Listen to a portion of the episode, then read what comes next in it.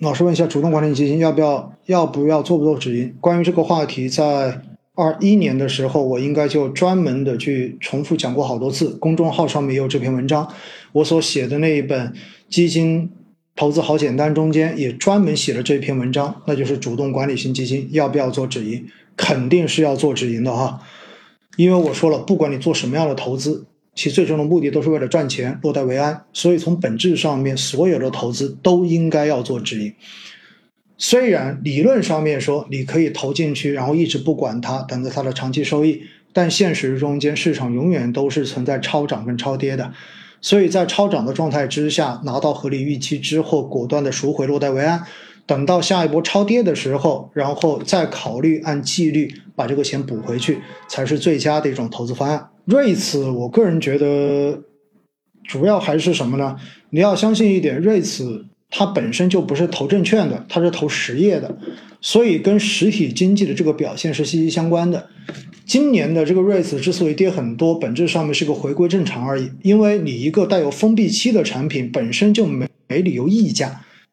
本身就应该是一个折价状态，但是因为过去的这两年。市场上面缺乏这样的标的，所以使得市场对于场内瑞慈的这种份额处在一种追捧的状态，使得相关的份额一直处于一种溢价状态，这本身就是不正常的。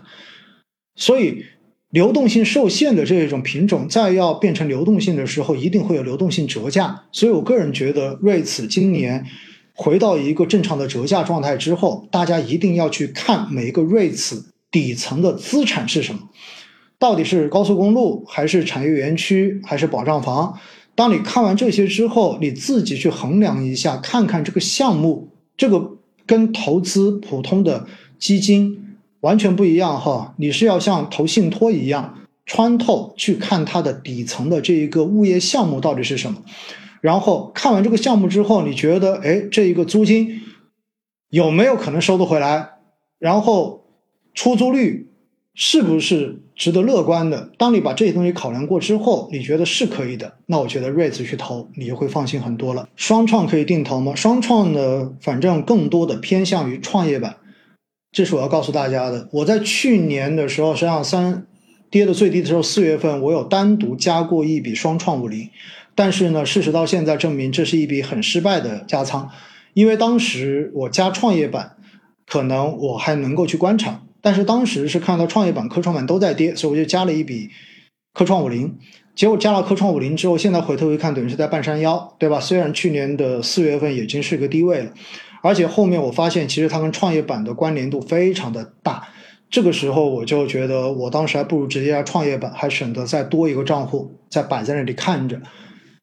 因此呢，如果你既没有投创业板，也没有投科创板，你投个双创五零，我觉得是可以的。如果你已经投了创业板，我就不建议你投双创五零了。旅游酒店有机会，旅游酒店说实话，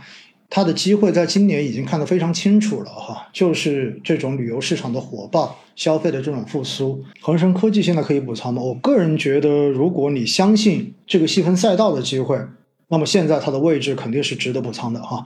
因为它的估值现在真的很低，中药和恒生科技怎么看？中药肯定是持续看好哈，因为中特估的这一个概念在，同时又叠加整个医药赛道，现在整体都处在一个比较弱势。当然，医药在今年本身是呃，就中医本身是今年医药行业中间表现比较好的细分赛道了，因此呢，后续的投资难度可能也会逐渐的加大。非常感谢哈，然后支持了基金投资好简单的书，今天已经。交了二十九章基金定投聊通透的这个书稿给到了出版社，然后后续大概还有五到六章整理完之后，应该说第二本书基金定投聊通透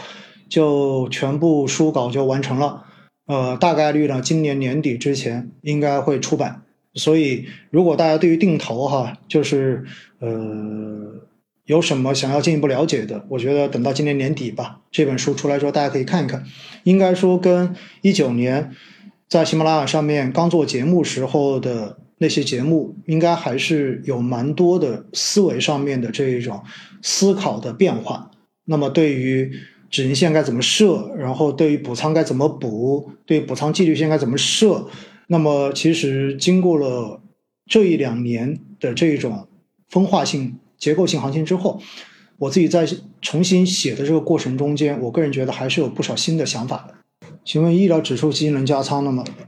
医疗指数基金肯定啊，现在本身就在一个低位嘛，但是记得一定控制好你的加仓的节奏，不要很快的就把仓位给加满了。芯片半导体，其实芯片半导体今年的今年上半年的表现不算差哈，真的不算差，因为电子本身在今年上半年是上涨的，所以呢，看看它的估值分位吧。我的建议就是，对于行业指数，基本上估值分位在百分之三十以下，可以考虑开始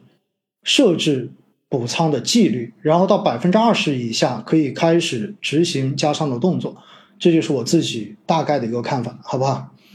新能源汽车，新能源汽车对于反正它的上涨空间肯定是有的，但它的上涨的速度，我个人觉得已经没有办法跟过去两年相比了。中概互联实际上跟恒生科技是差不多的一个概念哈。之前我也说了，反正对中概互联呢，因为中美的这个。呃，博弈的关系永远都是一个照在上面的阴影，所以我自己的看法就是，呃，中概互联如果都是主要是投港股，我个人觉得问题不大。如果中间还有很多是美股的话呢，就还是警惕一下这个风险就好了。高端制造基本上跟军工，你可以把它等同，我想这一下你就清楚了，对不对？